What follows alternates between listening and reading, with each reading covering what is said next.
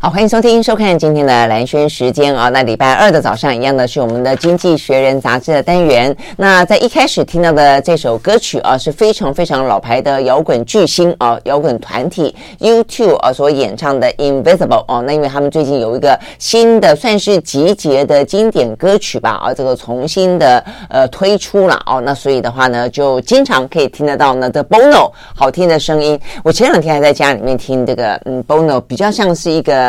不插电的一个演唱演唱哦，就一个小小小的一个呃环境哦，跟他们那个叫做 The Edge，他们这个吉他手哦唱起来，哎，这样子单独哦没有那么的嗯。繁复的编曲跟华丽的舞台跟这个舞群的感觉，哎，你突然间觉得 Bono 声音也还是好听，因为这个人整个人的散发出来的个人魅力啊，这个是难怪他可以屹立在这个摇滚的乐坛啊，这样屹立不摇，像个常青树一样。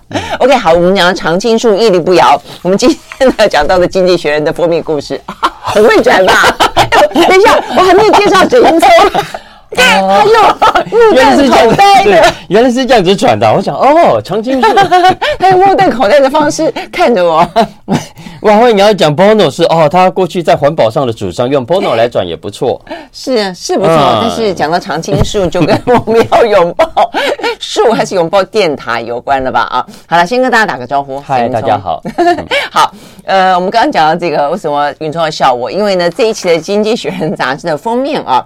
呃，讲的呃是一个电塔的故事。那为什么讲电塔的故事上背后讲到的是现在的所谓的绿能啦？哦，这个绿能的开发。所以我们今天还看到这个呃台湾的媒体啊，呃，就是包括什么台塑，包括像是鸿海。都已经投身在绿能当中的储能哦，这样子一个呃工作上面了，这样这样一个新的开发了，这个新的开发新的计划，所以可以知道，在未来的世界里面啊，新的能源以及能源如何被储存下来，如何储存下来之后啊，如如何的被被运送、输送，都是非常非常重要的事情哦。但现在眼前我们似乎都只讲风力发电，只讲太阳能发电，就去放了很多可以发电的东西，但是后。接下来呢？啊，接下来他们这个店怎么样子被我们所运用？好，所以呢，这个封面故事讲的就是啊，这个 Hark Pilot Not Tree 啊，就是说现在似乎你该去拥抱的不是树而已哦，而是电塔。这边电塔讲的就是苏配送啦，对不对？嗯，嗯，嗯我我本来要开场，我觉得被你讲完了啊，真的吗？我还可以讲很多，你知道吗？苏配送这件事情啊，嗯、大家应该要很有感。嗯，你知道台南的八十八。八颗枪庆记，庆记变成高谈市。那八十八枪的背后涉及到的光电的利益，为什么会那么多的一些政商，有些政治人物搅在里头？因为他们放了很多的太阳能板之后，要配要要输送吧，送给谁？卖给谁？卖给台电呢、啊？那所以谁谁谁有这个配线？谁有能力去调配线？否则你说我在我的呃农田上面盖了太阳太阳光电板。然后我我租出去了，或者我我卖出去了，但是重点是，如果说这边的产产生出来的电，它送不了台电，台电可能还有还有一定的 quota，那么你这样子一个呃产电根本就是白白搭，嗯，所以其实后来就是你就需要有利人士，地方有利人士跟你去瞧这样的一个配电啊、这个输配线，确定你的电可以送给台电，而且确定台电可以用多少的钱买你的电。所以这个部分就变得非常非常的重要了啊！只是说大家背后就是比较没有去谈它，或者谈它的时候，就会发现，在台湾就是弊端丛生。嗯，不只是台湾啊，我想在很多国家，接下来绿能这件事情所衍生的全新的商机跟全新的问题，都会是层出不穷的。嗯，因为我们现在可以看到，全球政府都吃了圣主铁了心，想要在能源上。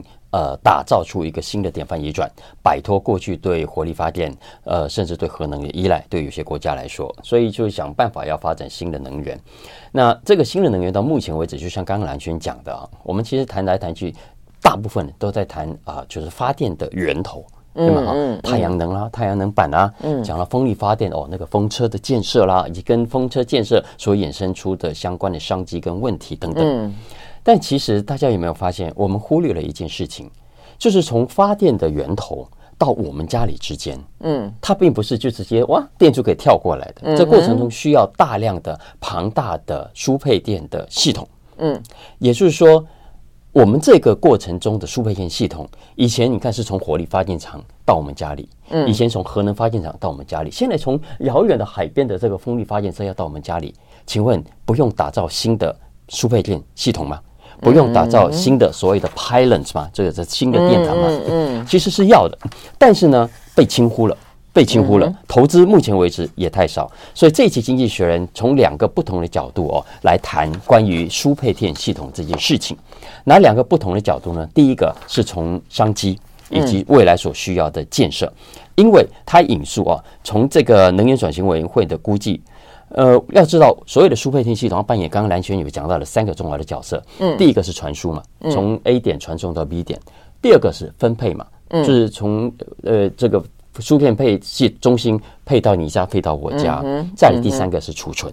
嗯，好，嗯，那这三个功能到目前为止呢，他说，呃，全球未来大概每年需要投资的金额是一兆一千亿美金。嗯，可是根据国际能源总署目前的投资，每年差不多得只有两千六百亿美金。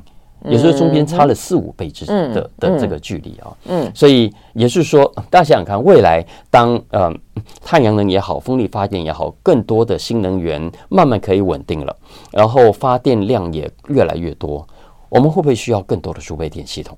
嗯，会的啊。所以经济学人其实这一期要点出的是这件事情被高度的忽略。嗯嗯，哎，可是你刚刚这样讲，我一直在想说他。它被忽略的原因，应该就是你刚刚也有后来讲到，就是可能是现在还没那么成熟，或者说现在店还没那么多吧。否则的话，如果真的当你的店生产到这么多，送都送不出去的时候，不会不会没有人。没看见，我的意思是这样的。就政府角度也也来说也好，就这个发电方，不管是太阳能，不管是风电，那么多人正在发电，他不可能没有去注意到说接下来的电要怎么送给他们当地的人。那像国国外的话呢，不只是送给类似台电的呃半官方系统，他们根本民间就会有很多电力公司啦。坦白讲，嗯，那台湾一直说我们要把这个电力的权利下放，但是到目前为止还没有，所以都还是以台电为主，而就少数几个大的财阀。财团，那所以呃，这个部分是不是我的意思说会那么来不及吗？哎，不是啊，就是大家其实都知道，当然也就同步建设。我们怎么会可是盖一个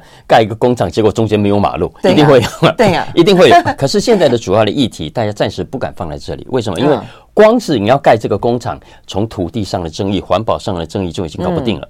所以根本没没有空去处理接下来的其他谈，就算做也都还是在 under table 的继续的部署，它是一定有在做的啊。嗯。但经济学人其实要提的另外一个角度就是，现在谈到这个输配电系统，很多的环保团体就站出来反对。啊，这样子吗？为什么？因为一样啊，会不会有辐射啊？会不会电磁波的影响啊？嗯，对不对？然后这个土地你一盖起来就影响天际线啊。嗯啊、哦，等等，所以你看，包括英国、美国很多地方，你要盖起风车，光是那个风车的架设本身就引起环保团体反对到不行了。没错。所以接下来为止，台湾也是啊，嗯，是。所以你看，接下来如果还要再盖电塔，然后把美美的天空、美美的天际线搞得变成一堆的天线，啊，一堆的电缆，呃，很多环保团体是不赞成的。嗯嗯。但经济学人这一般要怎么送？我还在想，我可不可以从地上送？嗯，地下可不可以？呃，就要问发电的专家。好，Anyway，嗯嗯，所以呃，但所以这些经济学人说，换过头换个角度来说，因为要知道啊，未来如果整个新的绿能需要更大笔的投资的话，未来整个绿能的输配电系统也需要更大笔的投入的话，嗯，它势必有足够的要有足够的市场，要有足够的诱因才行，否则不会有人愿意投资进来。嗯，而要有足够的诱因的重要的一个前提就是。它能够带来总体经济的更高程度的成长。嗯嗯，好，那讲到成长，这一件其实就是环保团体心中最讨厌的两个字。嗯，因为他们就认为，我们今天之所以会有气候暖化的问题，会有温室效应的问题，嗯，就是因为过去这一两个世纪来，工业革命以来到现在，大家疯狂的在盖工厂，疯狂的在追求经济成长，所以搞出这么多的问题。你现在跟我说，你为了要搞绿能，还要进一步再搞成长？这个逻辑不是很怪吗？嗯，就成长这件事情是造成我们今天社会问题、造成我们的气候暖化问题的凶手。嗯，然后现在你要回过头说，哎，凶手，你来来来，帮我解决我要的绿能的危机。嗯，OK，我我觉得这边有两个东西要要讨论。第一个就是说呢，呃，它目前的电基本上绿能的概念比较是一个希望是一个取代性，取代火力发电，而不是建的是更多。如果说你说现在的火力发电、现在的水力发电、现在的呃这个核能发电还不够，我还要更多、更多、更多，所以我才要去发展绿能。那我觉得当然这个部分可能未必就有那么的政治正确，或者那么多人那么多人会去支持。但如果说我们去发展绿能的原因是在于，我们可以去替代呢造成空气污染跟全球暖化的火力发电，而且去降低未来搞不好也还是虽然说现在已经安全许多了，但是可能还是有一个万一的核能发电，虽然很干净，但是万一它一旦发生呃爆炸的话，哦一些意外的话，还是有一些核灾。那所以呢，绿能它可以去取代它们。那我觉得这个东西就比较没有你说的呃发展再加发展。那第二个就是。呃，另外当然就是发展本身，他自己是不是会一定的就是呃影响到环境这件事情？我觉得这就是永恒的辩论了。嗯，这件这件事情当然，我觉得这件事情一定是要先想到，因为那就像我们刚刚讲到的，连风机在台湾。盖在路上，路上也觉得有噪音；盖在水里面，在水里面觉得会担心影响海洋生态。所以怎么盖哪里都有问题啊，就是所谓的这个嫌物设施。嗯，所以你去想象这个电塔会不是嫌物设施吗？嗯、我最近在看《科学人》杂志，是我们这个礼拜四要要谈的。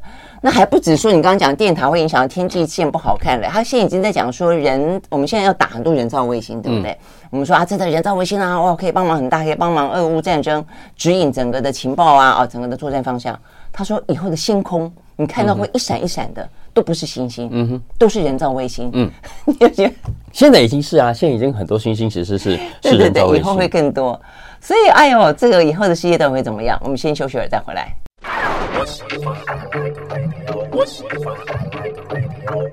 好，回到蓝轩时间，继续和沈云聪来聊这一期的《经济学人》杂志啊。那《经济学人》杂志呢，这边反正这这一次的封面哈、啊，就是一个电塔，一个看起来年轻人呐啊，这个拥抱这个电塔，带着微笑哦。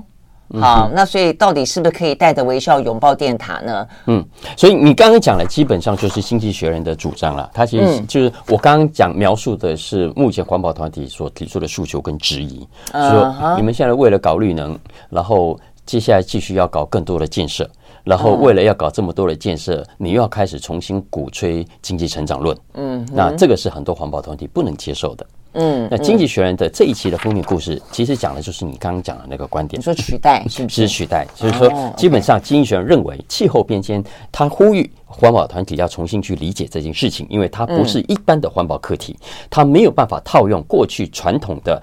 典型的环保主张跟环保诉求来解决，嗯，啊，所以现在很多人对于这些什么绿能建设的批评，当然，如果你要把这种建设继续给妖魔化，呃，认为这是妖魔化的提议，说什么你要搞经济成长啊，呃，来掐贵腿有多少点不好？Yes，其实对事情是没帮助，相反会更糟 啊。但是你如果换个角度来想，我们新的绿能。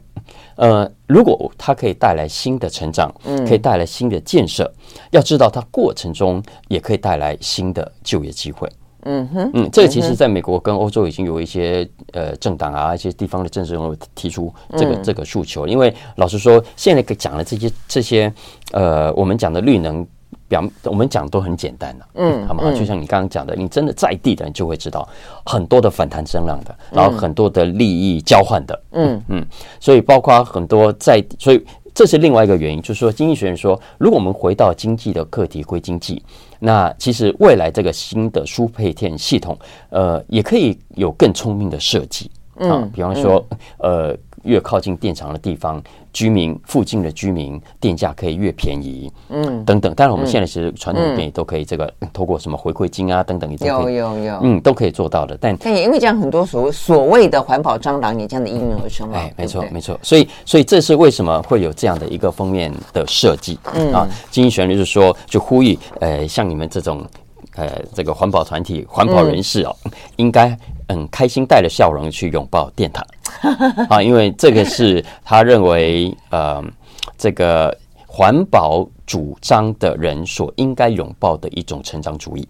嗯，但是我对你刚刚这样讲，就是说，所以我觉得要先确认，我觉得环保就环保团体可能要要确定他们的这个运动的方向，就你要确保这些电是用在新经济，嗯哼，嗯，我觉得这个就是说，你的呃电的产生本身就是一种新的科技所诞生的绿能的新经济，然后再来就是这些电接下来要去做的呃努力的方向，就是人类未来的一些工作，也不应该是一个呃纯粹的工业革命二点零那个时候一一冒着一大堆黑烟的呃这种这种呃工业，我觉得未来的话呢，可能的科技产业或者我们在讲到所谓的文化产业，无葱无烟囱产业。基本上就是这种概念嘛，所以如果可以的话了，嗯，就是说可能应该方向上面来说，更要去确保，就是盖电塔的背后，它那个电的使用，实际上是一个我们所期待的那一种成长。嗯，对，是这样子。对对，所以所以他这一期其实用这个，我觉得这两个角度都很重要了。就是第一个角度，让他知道，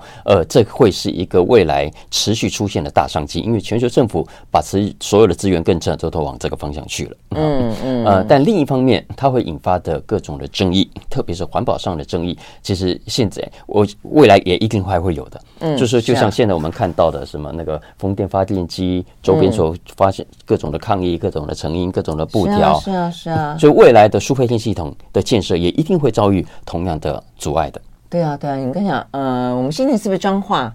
不是也有这个什么议长收贿嘛？也是因为跟这个什么发电啊，呃、嗯啊，这个有有关嘛？嗯嗯。OK，好，所以呢，这个话题显然的啊，事实上是还蛮重要的啊，而且呢，就像是一开始点到的，它这个其实商商机无限呐。哦，所以在这个发电到这个用电的过程当中，好多好多哦。所以你看，我们的这些呃大企业也都是这个摩拳擦掌，正在布局当中嘛。哦，所以呢，我们每一个人跟环保团体呢，布局好了吗？是不是做好新的一种监督的态度呢？休息会儿，回到现场。I like 103, I like radio。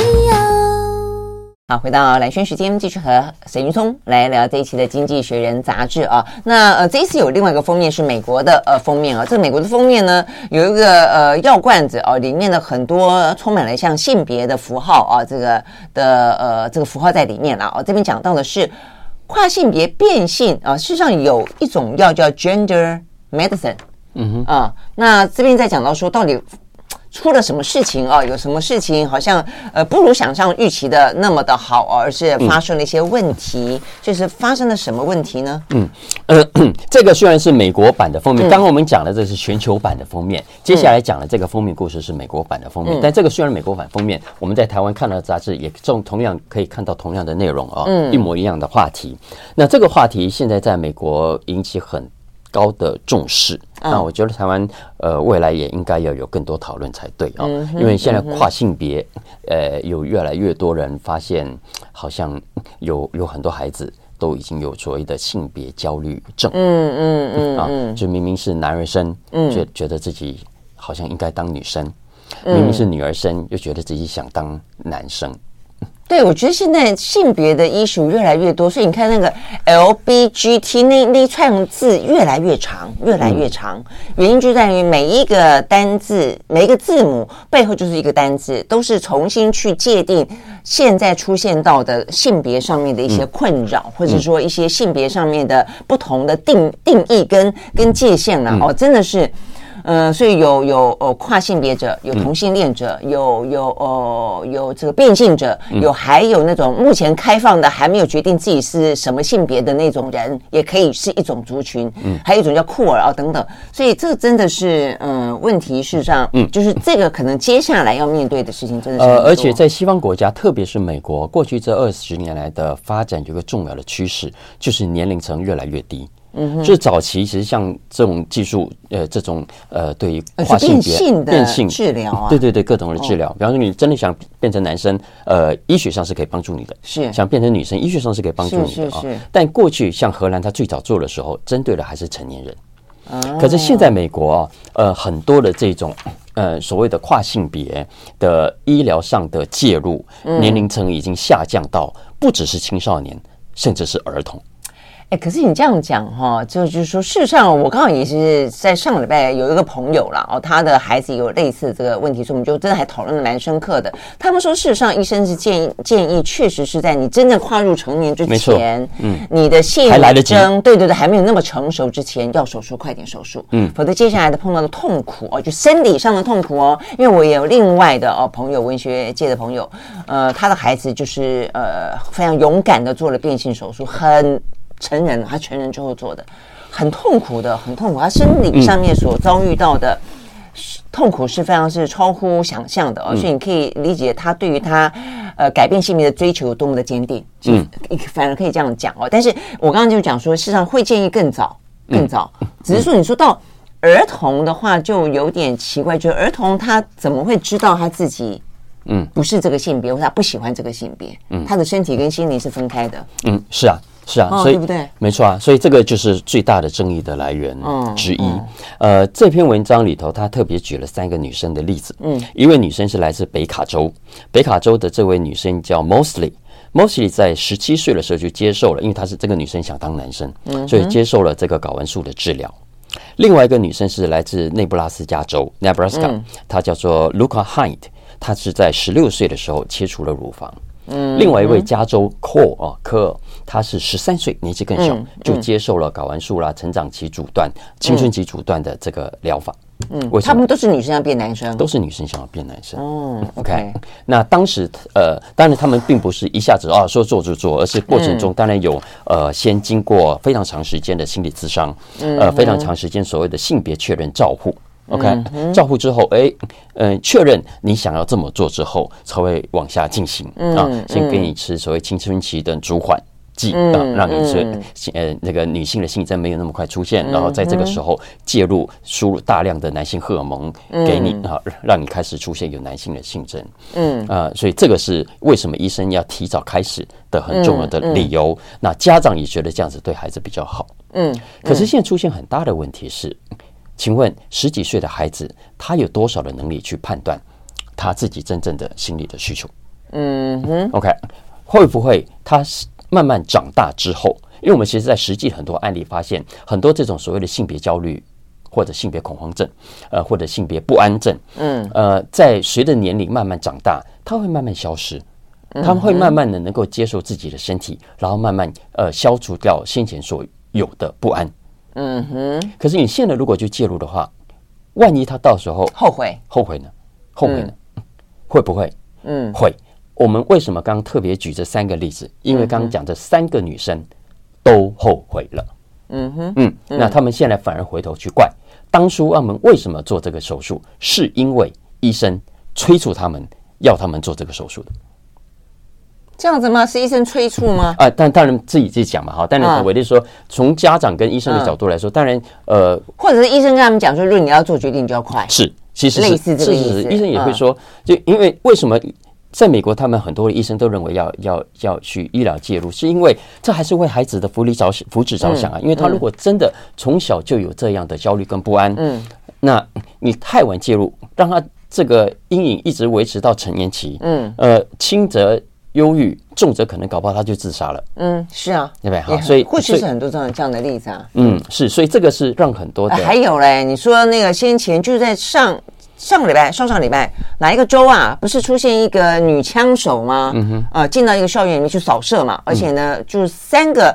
三个小学生，哎，就是他总共好像杀死了六个人嘛，哦，三个是老师，三个是小学生。他就是一个，他他是一个女生，但他心里面就认为他是一个男生，所以他显然在过去的成长的过程当中，受到相当程度的性别的歧视，甚至的霸凌。嗯，那像这样子的话，就是他可能不只是伤害自己，嗯，他就伤害别人。嗯，没错。所以，所以美国的医学界常常就会引用一些研究说啊，没有说有我们以上以上讲的风险跟问题，但是整体来说是。利大于弊的，所以有弊很大也没错，但是这个利可能是更大一些、更重要的。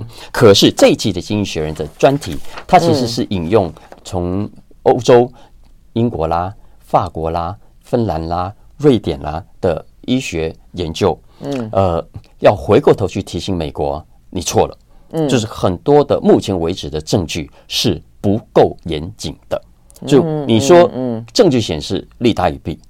这这一期告诉你，经济学人是说，欧洲的学者研究，他们回头去评估了呃过去美国所引用的这些研究报告，嗯嗯，他就发现很多这研究报告呃品质是不理想的，嗯，好，比方说有时候是样本的取样不理想，有时候是研究的方法不够理想，嗯，在不理想的研究方法跟取样的前提底下，你最后取得的资料也是有瑕疵的，嗯，比方说好了，为什么特别提样本？他说很多的这个。呃，接受调查的人，他说有一些样本上是偏差的，就是通常就是呃还算成功的，嗯，呃，我就会接受比较乐意接受呃学者的访问跟研究。但是呢，很多在过程中失败的，嗯，他可能就从此不再不再跟医生联络了，他就从此失联了。那这一些失败的样本，很可能就不在这个研究的范围当中，所以造成研究的结论其实是会有偏差。这是其中一个例子啊。所以呃，这一期大家呃如果关注这个议题，可以去找呃这个这这个特别报道来看。它其实是引用西方的呃做欧洲的调查来回头提醒美国。医学界在跨性别的治疗这件事情上，应该要更严谨，因为医学不应该如此的草率，而是应该用更严谨的方法证明。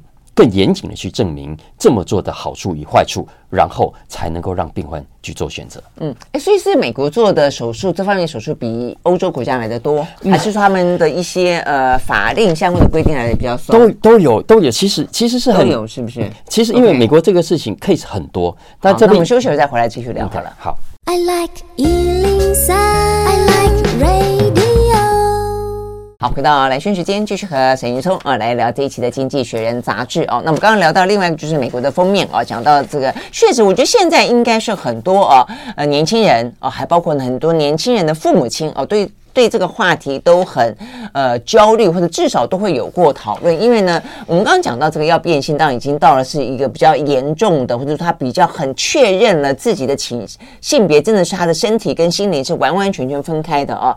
那这个真的是非常的煎熬跟痛苦。但有些的话是有一些比较轻微的哦，可能有一点点混淆啦，有一点点呃不太确定啦，就是刚才啊云聪讲的不安哦，可能尤其在青少年的阶段，那个时候整个的同才啦，而且我想尤其。其是我们的国高中高中现在是不是还有那个什么男女同班或者男女分分分班分校之类的？我觉得尤其是在那种女校啦、男校啦，其实。嗯，多半会经历过那样的一个阶段，你可能觉得你跟同性之间的关联性也还蛮强的，甚至有很多的一些情愫等等啊。那所以我的意思说，这个话题基本上，呃，虽然虽然欧美国家动这个手术的来得多，讨论的也来得早哦，但是我觉得对台湾来说，我相信啊，在我们的社会里面啊，其实也都是一个很重要的 issue 啊。所以我刚刚在讲到的是。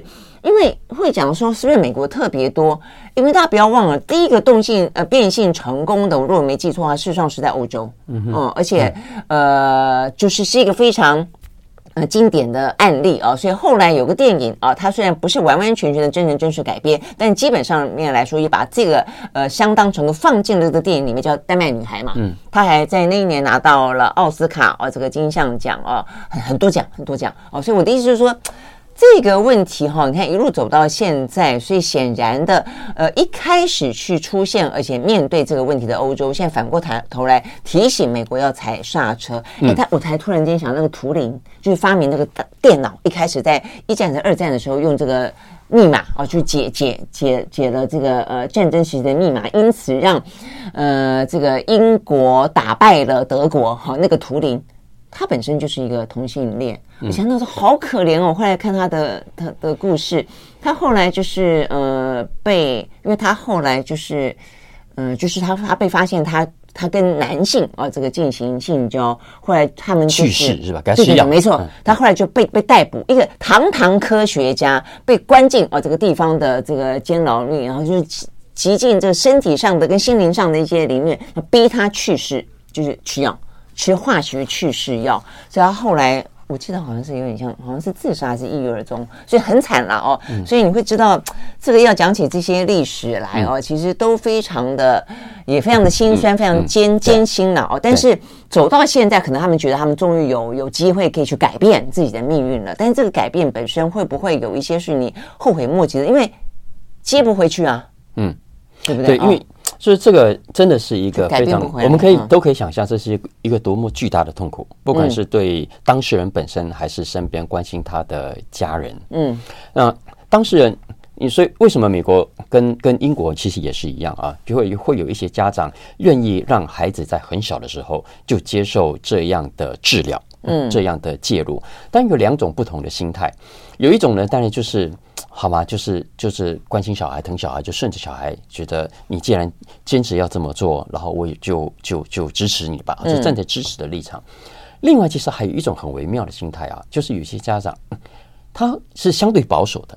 那这么保守的家长，为什么还是会支持孩子做这种医疗上的介入呢？因为他那个心态是这样子：与其哈让你长大后变成一个同志，不如我现在就让你变成你要的那个样子。到时候反而你你现在变成女男变女之后，到时候就是一个直女。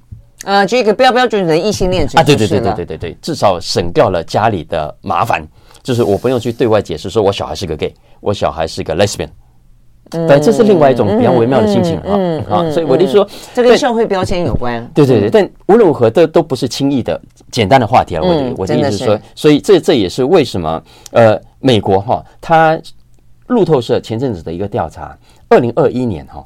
这种接受有性别焦虑症或者不安症的青少年跟儿童有四万两千人，这个数字是二零一七年，也就是五年前的三倍啊。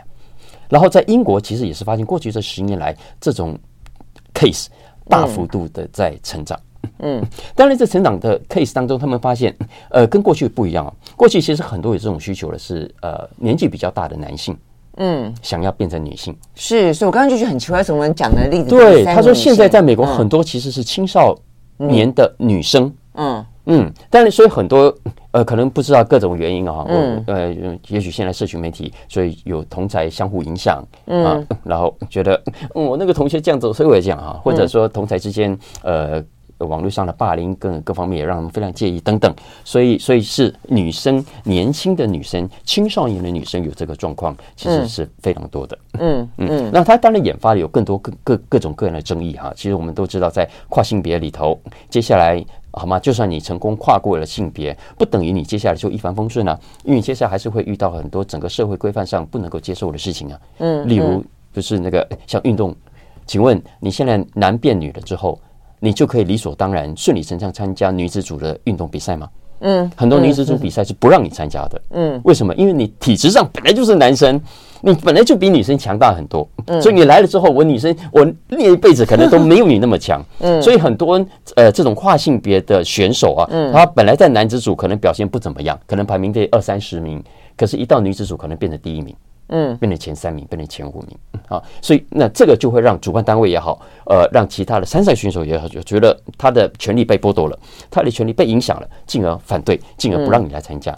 嗯，所以这样的，我说这个其实是一条非常 辛苦的路了哈。所以呃，但但讲的比较多，而是呃，回过头，经济学人是认为，美国的医学界接下来在面对，尤其是青少年，特别是儿童，我真的觉得儿童太小了。其实有有可以。儿童的定义是刚刚讲十三小学听起来以下，呃呃呃，就对。你说十七岁，那我觉得他应该可以为自己的决定负责。嗯哼，但是再小，嗯，就有有四年级的。对对对，而且我刚刚讲，就算负责。那意思也代表未来，如果真的想要反悔，你也得要自己对自己的决定负责。没错啊，因为这个这个手术也好，医疗的也好，其实你荷尔蒙这样使用之后，那个结果很可能是不可逆的。嗯，所以男女生接受这个讲，可能将来你就不孕了。我觉得重点是应该是现在就是不可逆，所以才会说这个决定会要那么的慎重。没错，没错。我不晓得未来可不可能可逆啦，这这这要看看整个医学的状况。但是现在显然的啊，这个问题确实是很大。OK，我刚刚看到，我去确定一下，我刚刚讲那个图灵的故事，真的是这个样子啊，就是他在二战的时候是一个呃英雄嘛，哦，他甚至是一个发明电脑的前身。他一九五二年的时候呢，呃，被逮捕。然后呢，用化化学去世，然后呢，一直到他五四年服毒自杀，他真的是自杀而死。然后一直到六七年的时候呢，同性关系在英国才除罪化。那也因为图灵的关系，他们定了一个图灵法案，给同性恋给他一个正式的法律上的位置。真的是很很可怜，他死的时候才四十一岁耶，那么一个天才，天才真的是。嗯、好，我们休息再回来。喜欢可爱的猫。好，回到蓝轩时间啊，这个继续和沈云聪来聊这一期《经济学人》杂志。好，那接下来聊一个话题哦，这个我相信这个同性、同志、变性哦，这个类似 LGBT 哦等等的这个话题，在选举当中都会是一个很热门的话题了。我正想看你要怎么转 到川普，转的还不错吧？所以呢，美国总统大选这个话题，而且枪支泛滥，是不是一个这个等于是一个 double issue 合在一起了？等于是一个同志变性。想要变性的人，他拿了枪啊、呃，因为枪支泛滥，所以呢，又导致另外一个 issue 带带出来。呃，OK，所以会会是怎么样的局面？但是川普显然是另外一个完全不同的话题了。我们刚刚讲到的这个是 别人对他们的这个性别痛不欲生，他是叫别的性别痛不欲生。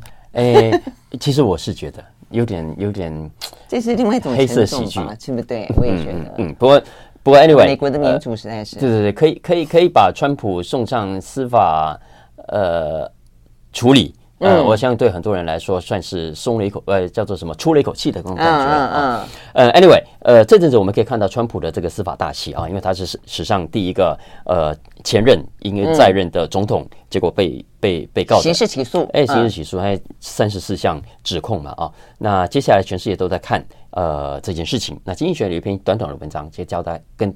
提醒一下全世界怎么看这件事情。嗯，那目前大概就是两种截然不同的看法啊，一种就是比较轻松的，比较 relax 啊，总统领导者前任领导者被告什么了不起，对不对？嗯，因为台湾，嗯、对他真的有举到台湾。嗯，然后法国，你看马克，哎，不，那个萨克奇有吗？然后，然后呃，意大利贝卢斯科尼，然后以色列纳坦雅胡啊，还不要讲韩国啦，巴西的卢拉，反正就是。大家都都被告啊，但是是因为这种理由被告也有点夸张啊。诶，不管，总之他的意思是说，呃，总统被告、前领导人被告，呃，川普，诶，川普就是说啊，这个我们国家完蛋了，你看一下哈。但经济学人说，no，这未必是民主的灾难，相反，它也许就是代表民主健康的一面。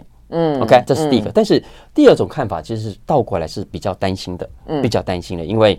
照理说，他应该下台了，他应该远离政坛的。嗯、过去他在任那四年，给世界带来的吓死人的提心吊胆，呃，应该过去了。可是没有想到，因为这次司法事件，他反而人气回升了，嗯，反而更有可能代表共和党出马角逐下任二零二四年的总统，嗯，也就更有可能当选的。但如果真的这样一来的话，说你想想看，如果现在是乌克兰。你会不会觉得赶快趁二零二四年他赢之前 想办法解决问题啊？如果你是北约，我们知道川普这那四年怎么样羞辱北约，所以北约是不是要赶快趁他可能二零二四年会赢之前采取一点什么样的动作等等？嗯嗯嗯。那普丁呢？普丁会想，哎，我就老神在在，我等一等好了，就等二零二四年川普你上来，我们再来看看该怎么解决。嗯嗯。所以川普说他跟普丁是好朋友嘛？对对。所以所以你看他对国际局势有没有影响？当然有很大的影响。嗯嗯，但那我觉得真的是这一次的这个起诉有点吊诡，之所以引发哦这个那么多人挺他，连有些民主党也都骂不下去的原因在于说，我后来看了那个起诉书哦，那个白爱勇，那个呃纽约曼哈顿的那个检察官，他的理由真的有点牵强。我觉得川普应该被起诉的理由千百种，但是因为封口费这个轻罪，而硬是要说他是一个重罪。然后呢，要把他这个呃绳之以法，我觉得这个就是让很多人，就即便讨厌川普的人都还是有点看不下去。封口费本身不违法，就是川普他有钱，他给他多少钱都是他家的事。问题是，川普这笔账在入账的时候违法了。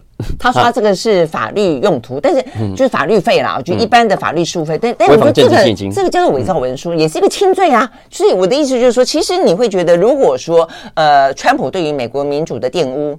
包包括说什么啊、呃，要求大家怂恿大家这个杀进国会，这些事情是啊、呃，这个应该要要要负起责任的。那一是那样的事情，而不是封口费那样的事情。嗯，所以我觉得美国的民主基本上还是怪怪的，还是怪怪的。所以，如果司法单位啊、呃，这个就变成现在他们也在讨论嘛，就是说，如果你真的要让这个川普因为这个事情可以锒铛入狱，或者川普因为别的事情可以锒铛入狱，司法部门应该要认真一点。嗯，否则呢，其实很多的例子是起完诉之后，其实没有办法判刑的。嗯，好吧，所以总而言之，呃，他这个呃，目前这个行为啦，让美国的呃总统大选的选情更加的复杂了。嗯，好，那我们今天就到这边告一段落喽。那大家不要忘记了啊，这个接下来的话呢，呃，小马哥说财经啊，对，而且刚好这一期我们本来有多准备一个题目，嗯，呃，叫上大学值得吗？但我们今天没有时间聊了，就我。Podcast 里面再讲。OK，Podcast，OK，所以上大学不值得。诶，OK 啊，所以卖个关子，嗯，大家来来听听看呢，这个小马哥说财经啊。好，那另外的话呢，当然我们的节目也在 Podcast，在这个 YouTube 当中都看得到、听得到。还有的话就是，如果说你还是对于一些国际的新闻感兴趣的话哦，这个蓝轩看世界哦，这个在每一天的 YT 上面的十一点到十一点半左右吧，哦，都会有每天啊这个最新的一些国际局势。OK，谢谢喽，谢谢，拜拜。